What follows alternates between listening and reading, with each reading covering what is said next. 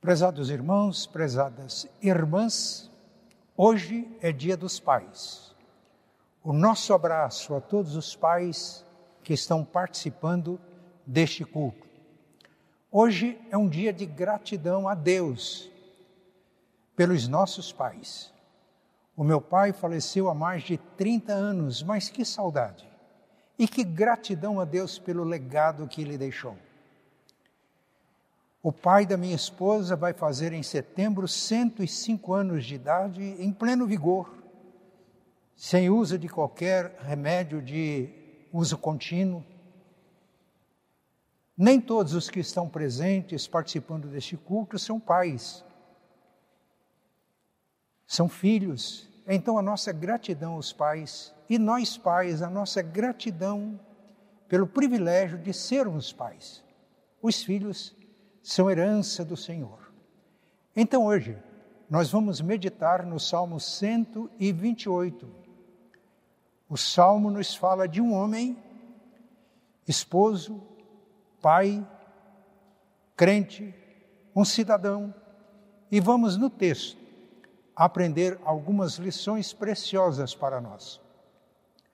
O título da nossa meditação é Na Casa do Pai.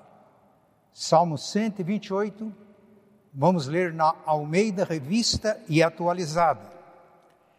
Bem-aventurado aquele que teme ao Senhor e anda nos seus caminhos. Do trabalho de tuas mãos comerás, feliz serás e tudo te irá bem. Tua esposa no interior de tua casa será como a videira frutífera, teus filhos como rebentos da oliveira à roda da tua mesa. Eis como será abençoado o homem que teme ao Senhor.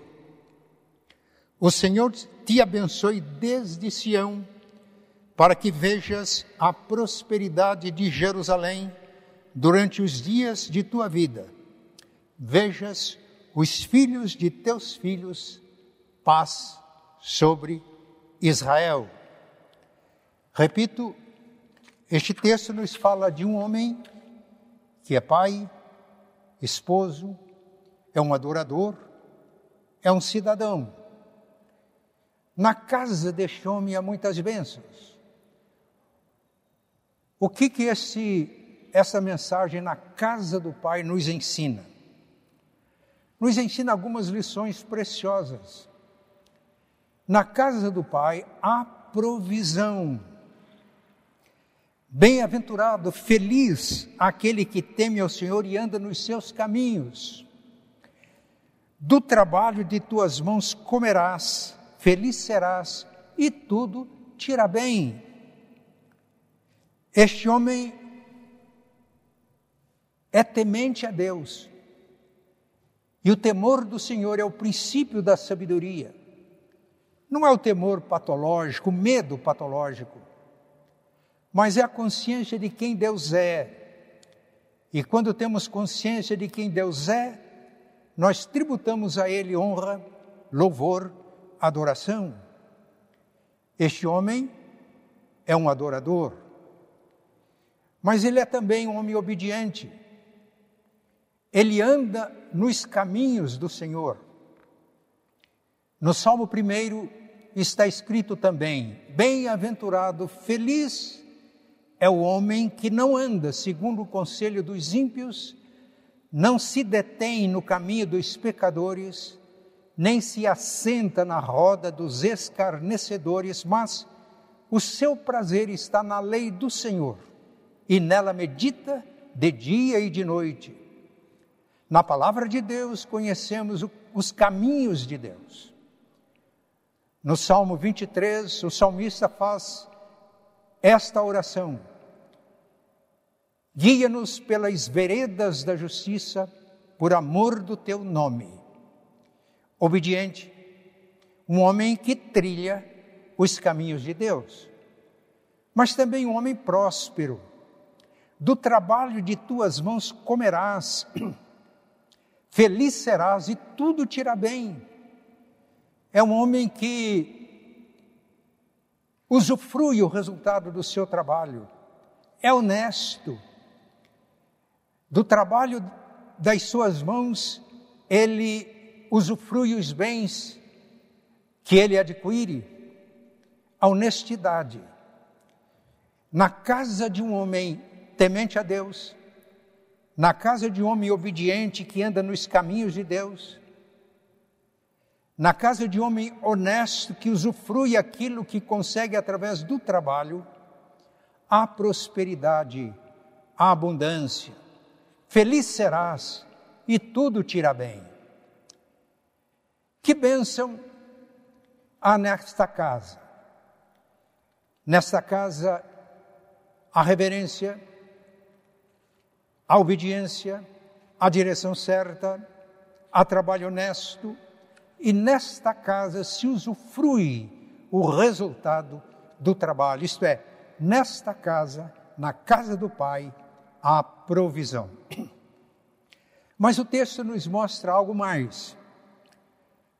No versículo 3 está escrito: Tu, esposa, no interior da tua casa, interior da casa, a expressão aqui é forte, no coração da casa. É a esposa que é fiel, é a esposa que tem consciência da sua missão. E aqui nós temos um contraste com outro tipo de mulher, como está escrito em Provérbios 7:11. É apaixonada e inquieta cujos pés não param em sua casa. Na casa do Pai, deste homem crente, temente a Deus, há uma esposa no interior da casa, fiel, consciente da sua missão. Isso não significa que ela não pode sair de casa, não é assim? Porque a mulher virtuosa, descrita no capítulo 31 de Provérbios, é uma mulher que faz negócio com os mercadores. A mulher que faz negócio, examina uma propriedade, a propriedade e adquire a propriedade. É uma mulher que administra a sua casa, mas no interior da casa, ela é consciente da sua dignidade e é consciente da sua missão. Mas há uma figura muito bonita para a esposa do homem que é o pai, que é o esposo, que é o cidadão. Ela é comparada com a videira frutífera. Será como videira frutífera.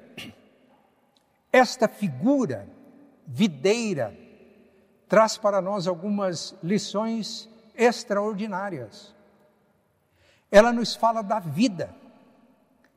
A videira que produz fruto, a mulher no interior da casa, ela gesta a vida no seu ventre, alimenta a vida, não apenas a vida biológica. É nesta mulher que os filhos vão encontrar ternura, carinho, afeto, cuidado. Na casa do pai, há uma mulher no interior da casa, que gera vida, cuida da vida, com amor, com carinho, com ternura, com afeto. Mas aqui também tem a ideia de alegria. No Salmo 104, versículo 15, a primeira parte do versículo diz: O vinho que alegra o coração do homem. Na Bíblia, o vinho sempre é símbolo de alegria, e foi por isso que Jesus transformou água em vinho numa festa de casamento. Mas também, esta figura videira nos faz pensar nos encantos da vida conjugal. No livro de Cantares, capítulo 2, versículo 13, o marido afirma: Vem, querida minha, desce ao meu jardim, A videira já passou o inverno. A videira floresce e espalha o seu perfume, o seu odor. Figura de no interior da casa de alegria, de encanto com a vida nupcial. Mas ainda no livro de Cantares, capítulo 7, versículos 9 a 10, nós temos esta expressão: vinho, e o vinho é o fruto da videira. Os teus beijos são como bom vinho, é o esposo dizendo à esposa. E ela responde: vinho que se escoa suavemente para o meu amado, deslizando entre seus lábios e dentes. Eu sou do meu amado e ele tem saudades de mim. Esta figura videira frutífera, ela traz a ideia de vida, traz a ideia de festa, a ideia de alegria, a ideia de um encanto com a vida nupcial. Meus irmãos, esse texto narra aquilo que pode acontecer. Nem sempre as coisas acontecem assim, mas nós temos aqui a orientação bíblica e pela graça de Deus nós podemos viver estas realidades, celebrando a vida, festa, na casa do Pai, em primeiro lugar, a provisão, na casa do Pai, a festa. Hoje é dia de celebração dos dias dos pais. Eu não sei como estão os restaurantes de Curitiba, mas se não for possível celebrar nos restaurantes, nas casas, a festa na casa do Pai. Mas, além de provisão e de festa na casa do Pai, há também adoração, há culto. Vamos continuar lendo o nosso texto. Eis como será abençoado o homem que teme ao Senhor. O Senhor te abençoe desde Sião, para que vejas a prosperidade de Jerusalém durante os dias de tua vida e vejas os filhos de teus filhos e a paz sobre Israel. O Senhor te abençoe desde Sião. Sião era o local onde estava localizado o templo e os adoradores, com alegria, dirigiam-se ao templo. No Salmo 122 está escrito: Alegrei-me quando, quando me disseram, vamos à casa do Senhor. Na casa do Pai, a adoração, a culto. Isso pode acontecer tanto no recesso do lar, quanto nas celebrações com os irmãos nos templos. Porque porque o Deus vivo habita em nós. E Jesus afirmou que onde dois ou três estiverem reunidos em meu nome, eu estou no meio deles. Reunidos em nome de Jesus, reunidos para o culto. Nós temos exemplos tão tocantes sobre a adoração e o culto na casa do Pai. Na casa do pai de João Wesley, havia culto e adoração. Ele era um homem piedoso, era um homem que tinha as características que são apresentadas aqui no Salmo 128, mas no interior da casa ele tinha uma esposa extraordinária, Susana Wesley. Ela gerou 19 filhos. João Wesley, o mais conhecido, foi o 15 quinto filho de Susana Wesley. Mas Suzano Wesley orava todos os dias. E os filhos sabiam que durante uma hora, quando ela se recolhia para a oração, eles não podiam interrompê-la. E havia também aquele momento que ela reservava para momento de oração, de recolhimento em oração, lendo a palavra de Deus. E a biografia de Susana dá conta de que em cada semana, ela se reunia com cada um dos filhos para passar as instruções, a fim de que eles se desenvolvessem uma vida normal e sadia. 19 filhos, fazia culto doméstico. Numa de suas biografias, temos a informação de que, às vezes, vizinhos iam à casa de Susana Wesley participar do culto doméstico. Houve ocasiões que 100 pessoas se reuniam na sua sala para, junto com a família, prestar culto a Deus. Desde Sião te abençoe o Senhor, mas a casa de Deus pode estar na nossa casa, porque, repito, disse Jesus, onde dois ou três estiverem reunidos em meu nome, eu estou no meio deles. Podemos também adorar de casa em casa, quando, como aconteceu com a igreja no livro de Atos, na narrativa do livro de Atos. Na casa do Pai há culto, na casa do Pai adoração. Por isso, na casa do Pai, com as características descritas no Salmo 128, há um ambiente de paz, um ambiente de harmonia, um ambiente de festa contínua, um ambiente que torna propício o desenvolvimento de todos. Mas agora eu gostaria de fazer uma passagem da casa do Pai terreno para a casa do Pai celestial. E nós vamos considerar agora aqui o Salmo 23. Ele começa assim: O Senhor é o meu pastor, nada me faltará. O Salmo 23 é um salmo messiânico. O pastor é Jesus. Ele afirmou: Eu sou o bom pastor, eu conheço as minhas ovelhas e elas me conhecem. Por isso elas ouvem a minha voz, me seguem, porque me conhecem, e não seguem o estranho, porque não conhecem e não reconhecem a voz dos estranhos. Então nós podemos chegar à casa do Pai Celestial por intermédio de Cristo Filho, que é o nosso pastor, o bom pastor, o pastor que dá a sua vida pelas ovelhas. O Salmo 23 descreve uma jornada, descreve uma caminhada. O Senhor é o meu pastor, nada me faltará. Na casa do Pai há provisão para todas as nossas necessidades. E aqui note como o salmo diz: Ele me conduz aos pastos verdejantes e às águas tranquilas.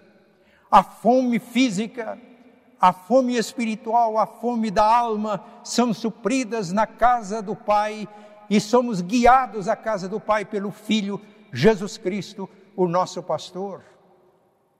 Mas também há o descanso, a pausa, refrigera minha alma, restaura minha alma. Seguindo nos passos de Jesus, às vezes experimentamos o cansaço, mas Ele, o Filho, o fiel pastor, proporciona momentos de refrigério, momentos de restauração. Estamos sendo conduzidos por Jesus à casa do Pai e nós não perdemos o rumo não saímos do caminho. E por isso a esta oração, guia-me pelas veredas da justiça por amor do seu nome. Veredas da justiça são caminhos certos. Portanto, quando ouvimos a voz de Jesus, o Filho de Deus, o nosso pastor, jamais ficamos perdidos, orientados, desnorteados, porque Ele nos guia pelos caminhos da justiça, pelos caminhos certos, pelos caminhos que não têm errada. O Filho nos conduz à casa do Pai, onde há provisão para todas as nossas necessidades. Mas há momentos difíceis, há provações, há lutas. Por isso, o salmo continua: Ainda que eu ande pelo vale da sombra da morte, não temerei mal algum, porque tu estás comigo a tua vara e o teu cajado me consolam. Nesta caminhada com Jesus, nós passamos por provações, por experiências difíceis, ele mesmo advertiu: no mundo tereis aflições. Tende bom ânimo, eu venci o mundo. Portanto, seguindo nos passos de Jesus, podemos estar seguros e não temer nada, mesmo no vale da sombra da morte. Porque o pastor, o filho que nos conduz ao Pai, e só ele nos guia ao Pai e à casa do Pai, ele usa aqui dois instrumentos de trabalho. Primeiro, a vara. No vale da sombra da morte, é um lugar perigoso, as feras ficam de espreita para devorar as ovelhas, mas ele tem a vara para as feras, para os inimigos. Por isso, nos momentos mais difíceis, podemos estar seguros, porque estamos sendo conduzidos à casa do Pai por Jesus, o nosso fiel pastor. E nada, ninguém pode nos destruir, porque nós estamos sob o cuidado, sob a direção certa e segura do nosso pastor. Mas além da vara, ele tem o cajado, aquele instrumento que tem uma curva, e às vezes as ovelhas se distraem, elas são atraídas, às vezes até por artimanhas do inimigo, e o pastor usa este instrumento coloca no pescoço das ovelhas e traz a ovelha para perto de si. Meus irmãos, estamos sendo conduzidos por Jesus à casa do Pai. Portanto, passamos por momentos difíceis. Esta pandemia, muitas pessoas têm sofrido muito, muitos outros não. Há pessoas que ficam em suas casas, os, seus, os vencimentos, seu salário, rendimentos caem na sua conta mas há pessoas que estão sofrendo, há irmãos nossos que estão sofrendo. Na minha família, o meu filho tem uma empresa. Tinha passado por uma crise e a situação ficou difícil. 2020 era o ano da virada, as coisas estavam encaminhando, dando tudo certo. Veio a pandemia. Conversando com ele, ele diz: Pai, a coisa agora mudou toda é uma empresa de promoção cultural, música clássica, teatros fechados, todos os contratos cancelados. Ele diz: era o ano da virada. No entanto, com certeza a minha empresa vai falir. E eu disse: bem, se falir, se você não tiver onde ficar, tem a casa do pai. Ele disse: sim, a casa do pai. Se necessário, pai, eu vou lutar, mas se necessário, eu vou para a casa do Pai. Meus irmãos, nos momentos mais difíceis, há a casa do Pai. Mas além de provisão para todas as nossas necessidades, necessidades do corpo, da alma e do espírito, na casa do Pai há festa. Agora, nós não estamos falando do Pai terreno, muito bem descrito no Salmo 128. Nós estamos, estamos falando do Pai Celestial, que nesta caminhada torna-se o nosso anfitrião. Por isso, o Salmo 23 prossegue: Preparas uma mesa perante mim, na presença dos meus inimigos, unges a minha cabeça com óleo, o meu cálice transborda.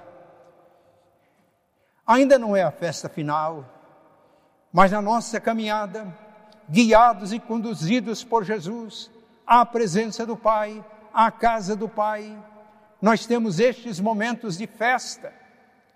Aqui a ceia do Senhor ilustra bem esta festa. A mesa é do Senhor, o anfitrião é o Pai. E as duas figuras do Salmo 128 aparecem aqui. Aparece a oliveira, o fruto da oliveira é o azeite, o óleo. E veja o que está escrito: unges a minha cabeça com óleo. O óleo era usado pelos pastores para curar as ovelhas na caminhada. E muitas vezes, quando atravessavam o vale da sombra da morte, eram importunadas por insetos parasitas que feriam os ouvidos, a cabeça. E quando chegava no aprisco, o pastor aplicava óleo para curar as suas ovelhas. Meus irmãos, aqui o símbolo da oliveira não está aplicado ao filho do Pai terreno, mas o filho do próprio Deus. É Ele quem nos unge com azeite precioso, que cura nossa alma, cura as nossas feridas interiores, cura o nosso corpo. Por isso, na carta ao Tiago está escrito: está alguém entre vocês doente? Chame os presbíteros da igreja e eles façam oração sobre ele, ungindo-o com óleo em nome do Senhor. E a oração da fé salvará o enfermo, e se houver cometido pecados, serão perdoados. Confessai, pois, os vossos pecados uns aos outros e orai uns pelos outros para que sejam curados. Na casa do Pai, na casa da família da fé.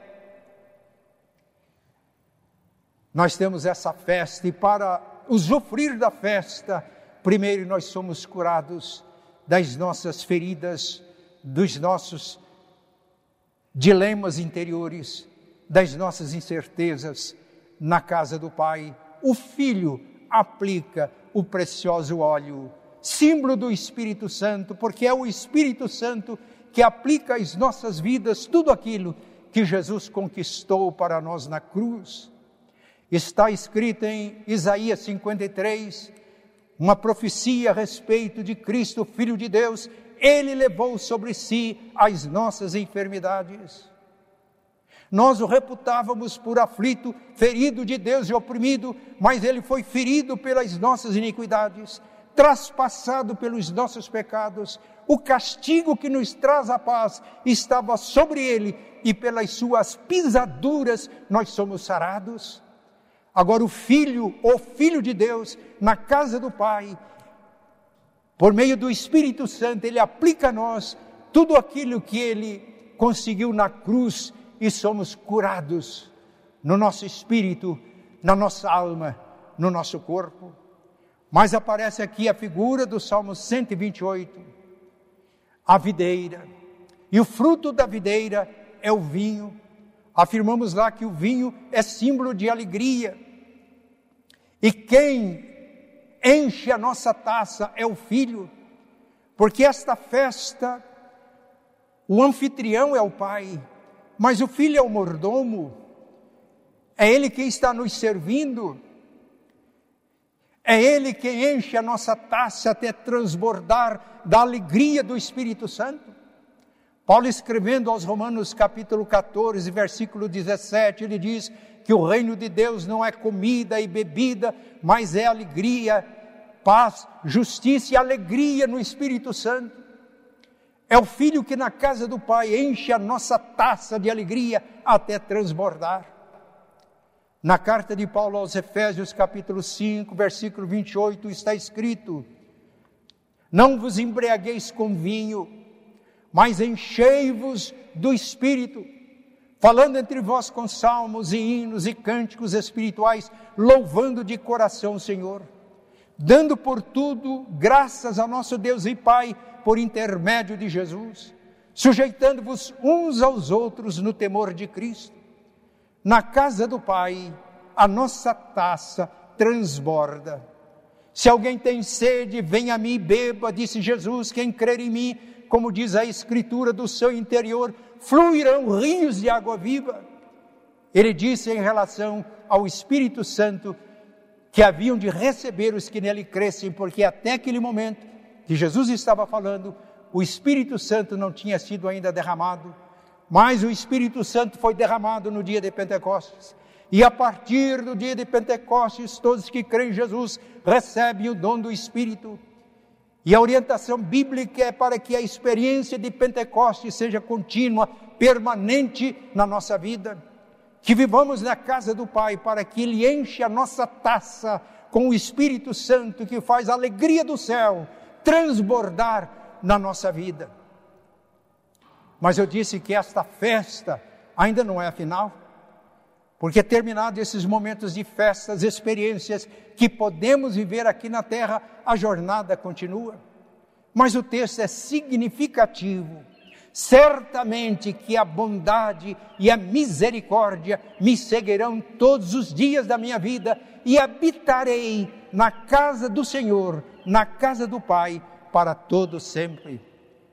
Quando temos estas experiências tão ricas na nossa caminhada, e na casa do Pai experimentamos esta festa, as nossas feridas são curadas pelo sacrifício de Cristo no Calvário, e as nossas taças ficam cheias do Espírito Santo e nos faz transbordar de alegria.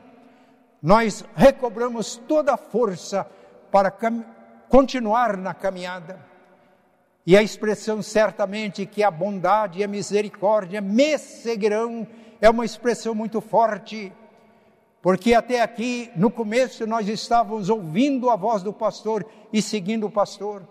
Depois o pastor nos tomou nos braços e aí o salmista usa a segunda pessoa, tu estás comigo, mas agora, fortalecidos por Cristo, tendo Cristo no coração, Ele não está apenas à nossa frente, mas Ele está no nosso coração, no nosso interior e nos enche de força para enfrentar as lutas da caminhada.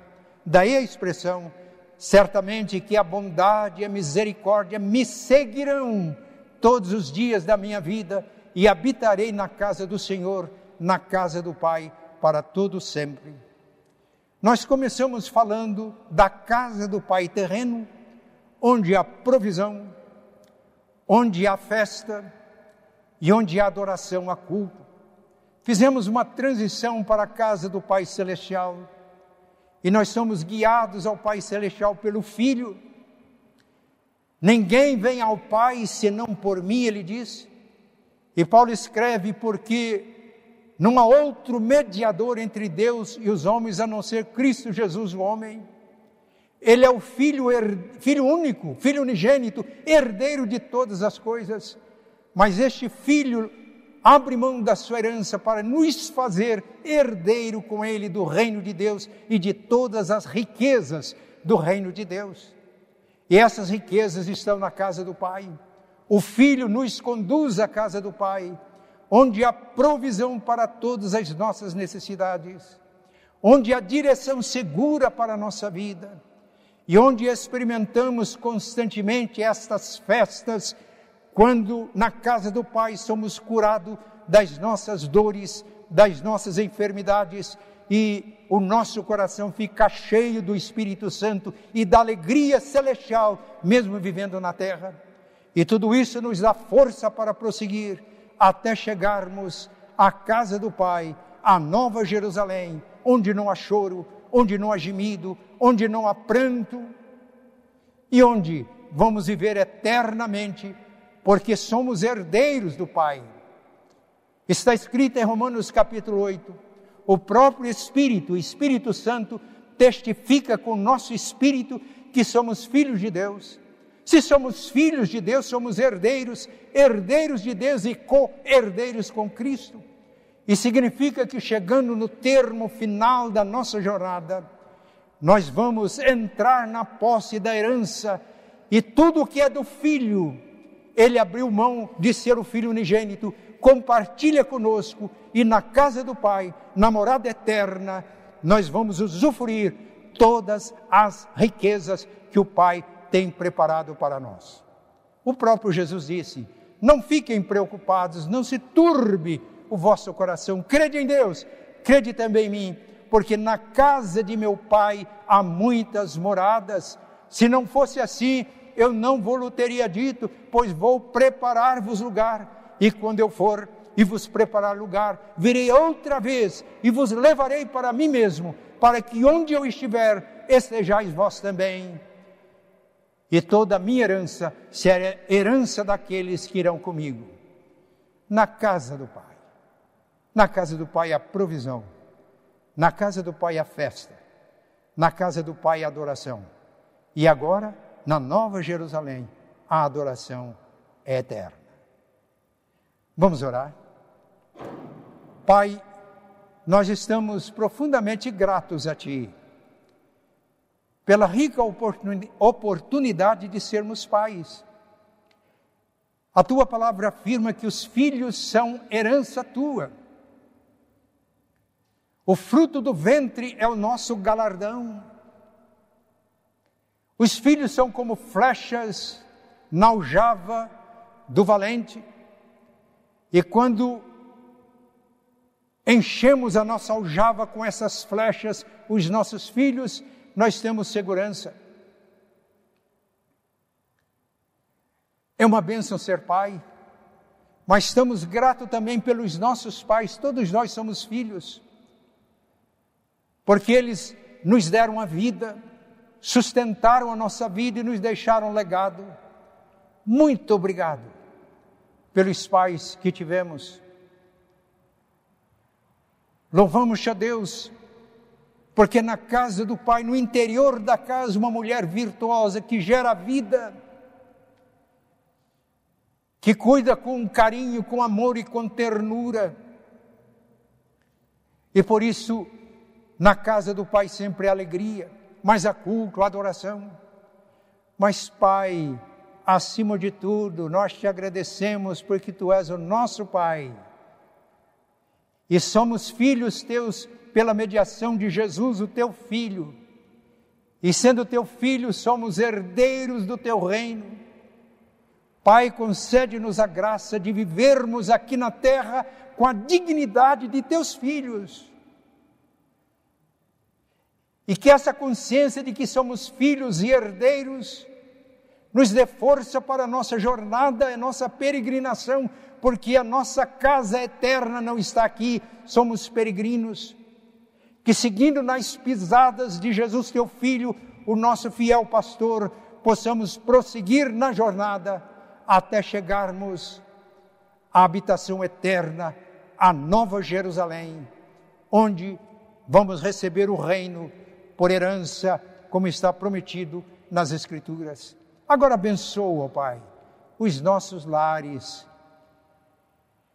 Talvez essa mensagem tenha quebrantado muitos corações. E as pessoas percebam, mas a minha casa não está sendo assim, mas pode ser pela tua graça. Pedimos então, Deus, que tu visite os nossos lares e opere com poder, para que haja arrependimento de pecados, volta para ti, para que essas realidades extraordinárias anunciadas na tua palavra aconteçam nas nossas casas e em todos os nossos lares. Oramos agradecidos em nome e por amor de Cristo. Amém.